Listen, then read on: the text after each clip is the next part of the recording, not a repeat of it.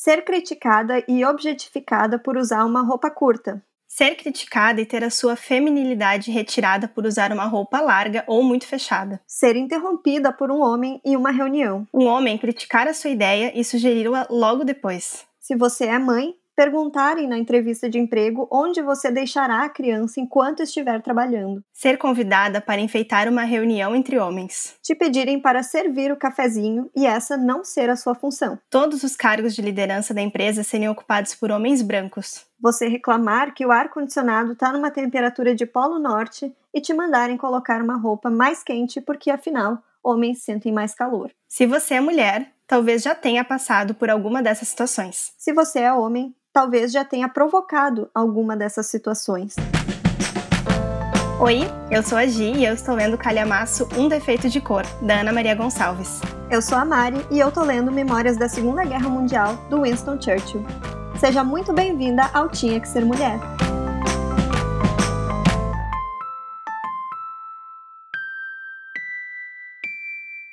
Sim, o que nós estamos querendo dizer é que os ambientes de trabalho são machistas, ou seja, eles não são acolhedores para as mulheres. Eles são perpassados pela lógica da estrutura patriarcal, em que os homens são os líderes, são os principais, são os mais valorizados. Aliás, como define a Jessica Bennett, autora do Clube da Luta Feminista, que falaremos muito nesse episódio, abre aspas, patriarcado é o sistema criado por e para homens, abarcando desde a linguagem, Geralmente usa-se o termo homem como equivalente a humano, até a temperatura do escritório. Pois é, o ar-condicionado de fato é deixado numa temperatura que é mais agradável para o cromossomo XY. Mas isso tudo não é de hoje. Afinal, até 1962, a mulher só podia trabalhar fora de casa com a autorização do marido. Então, a nossa presença no mercado de trabalho formal é muito nova, muito recente, e acaba sendo, claro, permeada por toda a bagagem do sistema patriarcal. E está cada vez mais difícil reconhecer o machismo nesses espaços, justamente porque se tornou muito misturado às ações.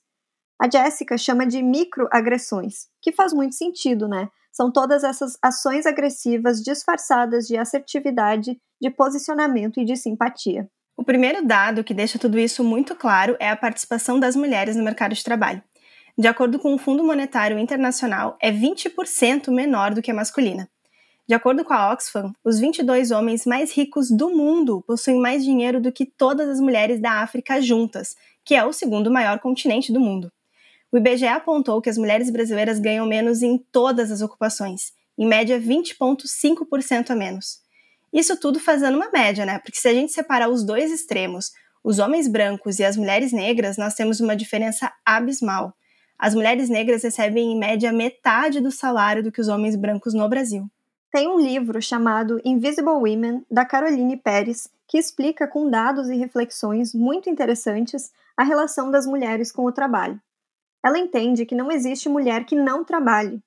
Mesmo que não esteja no mercado formal, a mulher acaba fazendo um trabalho imenso que é invisível na sociedade. E o que é esse trabalho invisível e não remunerado?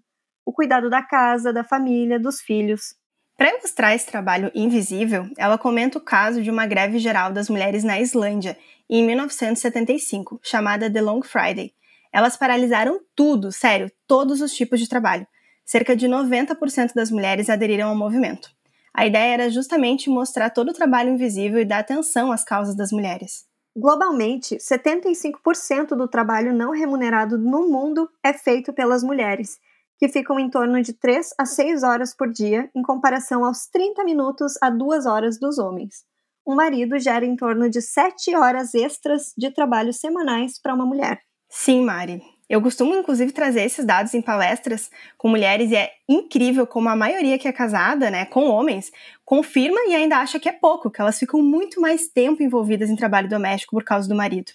Aliás, no relatório Tempo de Cuidar, feito pela Oxfam, há essa estimativa de que 10 trilhões de dólares por ano é o valor do trabalho não remunerado feito pelas mulheres no mundo.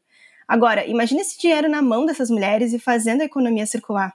E complementando, o IBGE em 2018 revelou que as brasileiras passam 21,3 horas por semana se dedicando aos cuidados domésticos, contra 10,9 horas dos brasileiros. É muita diferença. E essa diferença toda tem um impacto gigante na saúde mental da mulher, na economia, na energia que ela deixa de dedicar ao seu trabalho formal, se houver, buscando por melhores oportunidades de trabalho. E isso tudo resulta em quê? De acordo com algumas pesquisas levantadas por Pérez, as mulheres, claro, têm 53% mais chances do que homens de desenvolver estresse relacionado ao trabalho. Claro, e a gente vê essa realidade de saúde mental na gente mesmo e nas mulheres com quem a gente convive. Outro dado interessante trazido nesse mesmo livro da Caroline é que ela comenta que em alguns países na Europa, em que é comum o trabalho de meio período, as mulheres costumam ser as que mais o utilizam. Só que a grande questão aqui é que o valor hora acaba sendo muito inferior ao aplicado no trabalho de período regular. Na Inglaterra, por exemplo, é 42% das mulheres contra 11% dos homens. E para muitas mulheres não é uma escolha. Elas precisam realmente trabalhar meio período em função de toda a jornada extra, resultando em um poder aquisitivo menor pelas mulheres. A Naomi Wolf, em O Mito da Beleza, traz a expressão feminilização da pobreza, e é exatamente isso. Inclusive, nós temos um episódio sobre esse livro. Se tu ainda não ouviu, modéstia à parte, vale muito dar uma conferida. A reação em cadeia é enorme. Ganhando menos e com menores oportunidades no mercado de trabalho, aumenta o número de mulheres na linha da pobreza. Só que as mulheres que criam seus filhos sozinhas estão chefiando 38,7% dos lares no país. Segundo o IBGE, 56,9% das famílias chefiadas por mulheres estão abaixo da linha de pobreza.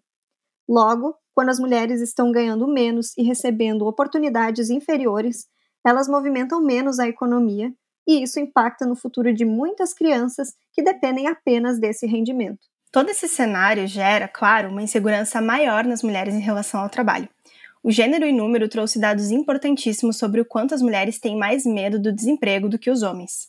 A pesquisa indica que 45% das mulheres, em comparação aos 39% dos homens, têm muito medo do desemprego. Enfim, não faltam dados nem relatos de mulheres para comprovar essa situação.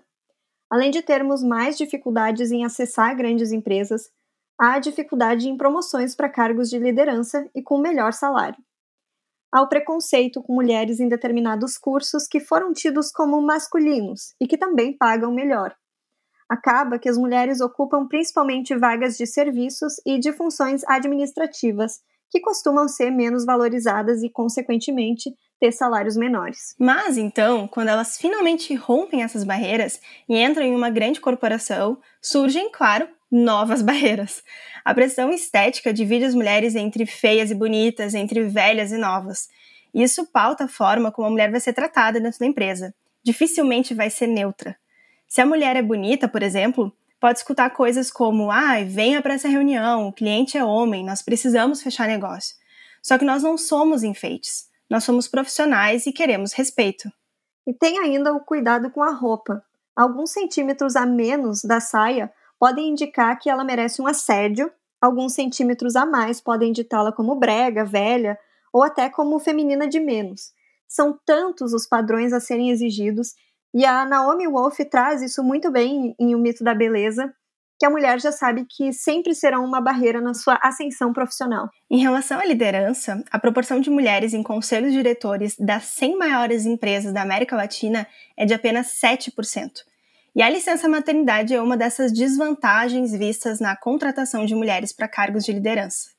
Justamente porque atrai um pensamento do tipo: como é que eu vou permitir que determinado setor fique sem aquela liderança durante alguns meses? E de fato, nós não temos muitas alternativas aqui, além de ampliar e equiparar a licença paternidade. Além de reduzir essas injustiças no mercado de trabalho, incentiva também a participação masculina na criação dos filhos, que acaba sendo um papel naturalizado como da mulher. De onde se tirou essa ideia de que os pais não querem ficar com os filhos depois do nascimento? Discutir a representatividade feminina nas empresas acaba nos levando até para pontos como masculinidade tóxica. São temas que estão super interligados, é inevitável. E outra desvantagem é justamente o pressuposto de que a firmeza, a liderança e a ambição são características masculinas. Isso é completamente equivocado. Temos muitos homens que não ambicionam o cargo de CEO, assim como conhecemos muitas mulheres que o fazem. E, infelizmente, por vezes precisam adotar características masculinas para receberem o respeito necessário ao cargo, como, por exemplo, engrossar a voz e esconder as emoções. Clube da Luta Feminista. É assim que a jornalista Jessica Bennett descreve um grupo de mulheres que buscam apoiar umas às outras no quesito profissional. A ideia do Clube da Luta é que nós, enquanto mulheres, possamos nos fortalecer em um ambiente corporativo machista e com todos os traços do patriarcado. Qualquer grupo de amigas pode fazer um Clube da Luta feminista com esse propósito. O livro traz uma realidade de grandes corporações nos Estados Unidos, mas tem muito a ver com a realidade de qualquer mulher no ambiente de trabalho. Afinal, o patriarcado não tem fronteiras, né, amigas? É, infelizmente não tem mesmo. E a gente recomenda muito a leitura do livro, porque ele é um guia prático de sobrevivência contra o machismo. Ao longo do guia, conhecemos os inimigos das mulheres, como os famosos man interrupters, que a todo momento nos interrompem os mansplainers que tentam nos explicar o que a gente já sabe muito bem, e os fiscais da menstruação, que acham que uma mulher que sabe defender o seu ponto de vista está irritada por causa da TPM. Ai, Mari, eu acho que eu conheço alguns, sabe? tá, tá me vendo assim uns nomezinhos na cabeça, sabe? ai, ai. Aliás, a gente também conhece a síndrome da impostora que o patriarcado fez existir em nós, né? Ai, guria, sim, sim, sim. Eu, por exemplo, me identifiquei muito com dois perfis apresentados no livro. O primeiro é a impostora, que a jornalista descreve como, abre aspas, a sensação incômoda de que, mesmo depois de ter feito algo excelente, talvez você não tivesse mérito real para obter aquela consagração. Fecha aspas. Ou seja, é achar que tem menos qualificação e conhecimento do que a gente realmente tem. E eu também me identifico muito com outra sabotadora, que é a perfeccionista, aquela que, nas palavras da Jessica, abre aspas, exerce uma pressão imensa, quase insuportável sobre si mesma, estipulando metas astronômicas para si própria, fecha aspas. Felizmente, o livro também nos apresenta táticas de combate para deixar a síndrome da impostora de lado e arrasar profissionalmente. Nossa, é muito isso, Mari. Muito isso. Inclusive, se algum dia vocês tiverem acesso a minha conversa com a Mari no Whats, vocês vão ver que tem milhares de áudios de momentos em que a gente está tendo um ataque de perfeccionismo e não consegue cumprir as metas que a gente estipulou dentro da nossa produtividade, a gente começa a sofrer de forma absurda com isso. Inclusive ontem, né, sábado de noite, que eu atrapalhei o teu sábado de noite para falar sobre as minhas angústias. Exato, é isso aí, né? A gente é, é quase isso, diariamente né? um processo que a gente se manda, tipo, miga, eu não tô conseguindo trabalhar. Me salva. e aí cabe, cabe a outra dizer, né? Tipo, tá tudo bem, lembra que ontem tu trabalhou. Respira. Respira, não adianta produzir se tu não tá num dia. Então é isso, meio que, que é essa forma que a gente tenta contornar, porque eu também me identifiquei muito com essas duas sabotadoras, com a impostora e com a perfeccionista. Acho que dentre as que ela eh, elenca e explica no livro foi as que, foram as que eu mais me identifiquei. Só que ao mesmo tempo, eu acho que como uma forma de sobreviver a elas, eu também me identifiquei com o Josh, que é uma persona que a autora criou para representar essa autoconfiança masculina que nós devemos almejar. Eu não concordo que a gente deva almejar, porque aí a gente vai estar tá fazendo exatamente o que os homens fazem, a gente vai estar tá se ajustando para esse universo criado pelos homens e que justamente afasta as mulheres. Mas o que aconteceu comigo foi que, para sobreviver no ambiente de trabalho, para conseguir ocupar o meu espaço, para ser respeitada, eu precisei adotar essa postura, assim, uma postura mais ambiciosa, muito líder, assertiva, direta, firme, rígida, por vezes até meio braba, sabe? Então, em, em situações, principalmente que eu precisava negociar ou interagir com homens, eu não abro espaço para piadinhas, eu não deixo com que eles possam reduzir a minha capacidade por ser mulher de forma alguma, então é sempre de forma muito direta. Eu preciso disso, faremos isso, preciso que tu faça isso e deu, sabe? Então tudo muito muito frio. E é como se eu tivesse me espelhado no que ela chama de autoconfiança do homem branco, justamente para conseguir me posicionar com eles. O que é meio bizarro, né? Então, foi uma técnica de sobrevivência e que agora, aos poucos, como eu consegui sair desse mercado de trabalho muito tóxico, claro que a gente não consegue sair 100%, mas empreendendo também é o que eu estou conseguindo retomar, então eu estou tentando normalizar porque eu não acho que seja saudável e que não me representa completamente também. Exato, e como seria melhor o mercado de trabalho se a gente tivesse um modelo forte de liderança feminina, né? Então, eu acho que a gente precisa cada vez mais desenvolver essa liderança com as nossas próprias características, né? Sem tentar adotar essas características que são consideradas masculinas só para que a gente possa ser respeitado. E outro ponto bem interessante é que o Clube da Luta traz um guia prático e bem humorado de como nós, mulheres, podemos desenvolver a nossa confiança no ambiente de trabalho. São dicas como adotar um tom de voz de certeza ao falar, saber dizer não e apoiar outras mulheres quando percebemos que elas estão desconfortáveis em alguma situação. Que é um pouco do que a gente acaba fazendo, né? Mesmo que a gente não trabalhe na mesma empresa, mas a gente tenta se, se acolher, né? Acolher o sentimento uma das outras e falar que tá tudo bem, que isso é normal e que isso é às vezes um exagero da nossa parte por causa dessas sabotadoras, né? Exatamente. Mas então, como é que a gente pode mudar isso, né? Por onde começar? E uma das coisas que a gente precisa é do apoio das empresas, porque não basta nós termos mulheres super capacitadas, super qualificadas para ocupar os cargos, se as oportunidades não vierem na mesma proporção. E aqui a gente se refere a todas as oportunidades, né? Cargos de liderança, de CEO, de gestão, direção, enfim, porque nós já temos uma participação maior das mulheres no mercado de trabalho de maneira geral só que ainda com um baixo padrão salarial, longe do topo hierárquico das empresas e ainda sofrendo muito preconceito. Então, é sobre essa construção de uma nova cultura empresarial que esteja atenta às necessidades das mulheres, conciliar jornadas, né, necessidades de higiene, de menstruação, maternidade, enfim. As empresas precisam construir ambientes acolhedores e seguros para essas mulheres, incentivar que elas ocupem cargos superiores e de maior protagonismo. Como sociedade, a gente precisa valorizar os profissionais a partir das capacidades, dos conhecimentos, mas entendendo também que todas as mulheres precisam superar e ultrapassar muitas barreiras para chegar onde elas, onde elas querem chegar, né? E é muito importante que a gente tenha também o apoio dos homens. Sim, homens, nós precisamos de vocês. Para que mudem esse cenário, vocês precisam mudar o comportamento opressor sobre as mulheres. O Clube da Luta Feminista traz várias dicas para vocês também, então a gente recomenda que vocês leiam o livro para identificar a própria escrotice. Desculpa o termo, mas é verdade. Baguria pior, né? Tinha que ser homem. Talvez vocês nem percebam que estão sendo opressores no ambiente corporativo, e uma leitura como essa serve como um alerta. Aqui vão alguns spoilers de atitudes que vocês podem tomar para contribuir com o Clube da Luta Feminista. Interromper um mentorruptor dar crédito para as mulheres quando nós sugerimos projetos e alcançamos bons resultados, não nos interromper jamais, apoiar empresas que apoiam mulheres, nos chamar para reuniões e não nos chamar de loucas, mandonas, agressivas ou mulheres de TPM. Afinal, geralmente todos esses adjetivos são, na verdade, uma forma de dar descrédito a mulheres assertivas que não têm medo de expor suas opiniões e ideias. Aproveita para já colocar essas dicas em prática não custa nem um centavo e você vai ser um homem moderno, descolado e super legal. Por favor, tá? Se não conseguiu anotar todas as dicas, volta um pouquinho nesse episódio e escuta de novo, porque é importante e, como a Mari disse, não custa nem um centavo. Tá? Então tem que ser aplicado e replicado para os amigos, né? Manda no grupo do Whats, manda para os coleguinhas.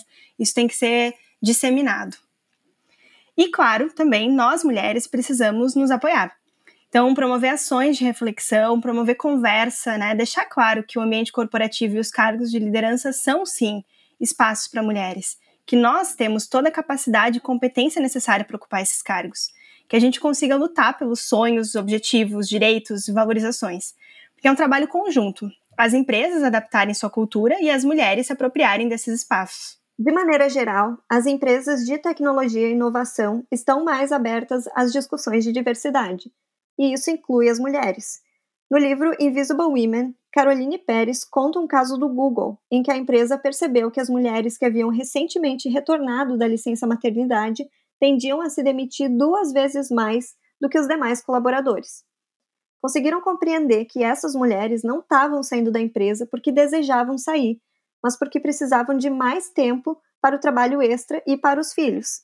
E para tentar reverter, eles modificaram o sistema de licença maternidade de três meses com pagamento parcial para cinco meses de pagamento integral. E a taxa de demissões reduziu 50%. E é exatamente isso. Exatamente isso. É sobre as empresas entenderem que não é apenas sobre colocar mulheres para dentro e dar essa tarefinha para o RH, sabe? Mas tem que estar abertas às necessidades das mulheres para construir ambientes acolhedores e saudáveis, né? Que elas tenham a liberdade e flexibilidade que precisam, que possibilite home office e auxílio creche, que ofereça oportunidades iguais de promoção, que não as julgue pela aparência. Enfim, o que a gente quer dizer é que as empresas precisam se adaptar. E essa é uma questão que a gente precisa se unir e discutir. Como desenvolvemos ambientes de trabalho que sejam acolhedores para as mulheres, que promovam o seu crescimento, que permitam liberdade e flexibilidade para ajustar as jornadas, que permitam também aos pais o envolvimento com as tarefas de casa e com os filhos. As empresas precisam escutar suas colaboradoras mulheres e, de fato, aplicar essas mudanças dentro da organização. E ó, representatividade vale para toda ação que a empresa for realizar, né? Campanhas de comunicação e de marketing, eventos, capacitações, promoções, clientes, parceiros, enfim. Se a gente está falando de homens, usando homens como referência, como as mulheres vão se identificar? Se a liderança é sempre masculina, como aquela mulher vai se imaginar em posições de liderança? Pois é, ela não vai se imaginar. E aí, um resultado muito forte da estrutura patriarcal presente nos ambientes de trabalho é que as mulheres são expulsas. Isso mesmo. As mulheres se sentem tão desconfortáveis em ficar insistindo para serem valorizadas e respeitadas nesses espaços que uma hora cansa. E é um pouco do que me fez empreender e do que fez a Mari empreender, e talvez tu aí também esteja se identificando com isso. Surge então um lado importante do empreendedorismo feminino. Exatamente. Até porque, como mulher, a gente nunca sentiu a liberdade no ambiente de trabalho de explorar a nossa total capacidade, né? Sempre ficava ali um cara chato no nosso ouvido dizendo que a gente não podia fazer tal coisa. É. Enfim, desabafos à parte, de acordo com o Sebrae, quase metade das empreendedoras mulheres o fazem por necessidade, por não ter outra alternativa profissional. De maneira geral, encontrar outras mulheres com carreiras bem-sucedidas no mercado de trabalho é primordial para que as mulheres se sintam representadas e entendam que sim, é possível. E que nem sempre o fato de não ser possível é culpa delas ou da sua falta de competência, mas de uma desigualdade construída há muitos anos. A falta de representatividade gera muita insegurança nas mulheres e por isso precisa ser falada, precisa estar em pauta para que se entenda que a questão é muito mais ampla. Exatamente. E aí o empreender surge como uma forma de fazer negócios diferentes. Tem inclusive uma, uma, plataforma chamada Sister, que não é brasileira, mas que criou os princípios de um negócio feminista, que é justamente esse negócio que entende que a meritocracia é um mito, né, que o nosso tempo, o nosso corpo, a nossa mente precisam ser respeitados, que nós somos plurais e diversas, enfim, é uma nova forma de empreender. Essa geração de mulheres empreendedoras está conseguindo mudar, inclusive, a lógica de empreender, que é muito masculinizada. Nós acreditamos sim num futuro em que os ambientes de trabalho são acolhedores para as mulheres, e esses espaços serão criados e liderados por mulheres. Além do Clube da Luta Feminista, muitas outras obras feitas por mulheres abordam o machismo no ambiente de trabalho. E aqui a gente aproveita para trazer uma pequena curadoria de obras inspiradas no movimento Me Too, um movimento nos Estados Unidos que teve como objetivo denunciar casos de assédio no ambiente de trabalho. Foi um movimento que começou com grandes estrelas de Hollywood e que depois se expandiu para outras áreas. A gente recomenda que você também leia Rede de Sussurros da Chandler Baker. O livro conta a história de três advogadas de uma grande corporação que sofrem todos os tipos de assédio no ambiente de trabalho. Quando um assediador é cotado para o cargo de presidente da empresa, elas começam a se preocupar. E, ao mesmo tempo, uma lista anônima começa a circular pela internet com nomes de assediadores. E além disso tudo, o livro ainda traz uma história de assassinato para a gente ficar muito curiosa e virar as páginas loucamente. Outra dica é a série The Morning Show, estrelada pelas deusas Jennifer Aniston e Reese Witherspoon, e está disponível no serviço de streaming da Apple. O enredo fala de um programa de TV matinal de jornalismo e já começa com uma crise na emissora depois da divulgação de casos de assédio do apresentador, que divide a bancada com a personagem da Jennifer. E aí, com a crise instalada, a gente conhece os dramas das personagens. E o que é mais interessante é que a série aborda toda a complexidade da questão. Não é preto no branco, sabe? A gente vê que a realidade é muito mais difícil. Então, se estiver em busca de uma série para maratonar, escolha The Morning Show. Se você tiver outra dica de leitura, filme e série sobre o tema, escreve pra gente lá no Instagram, arroba, underline, tinha que ser mulher. Esse episódio foi produzido pelo Baia Podcasts e teve roteiro de Laura Hanner Ninoff e edição de som de Gabriel Tassinari. Tchau! Tchau! Arrasamos!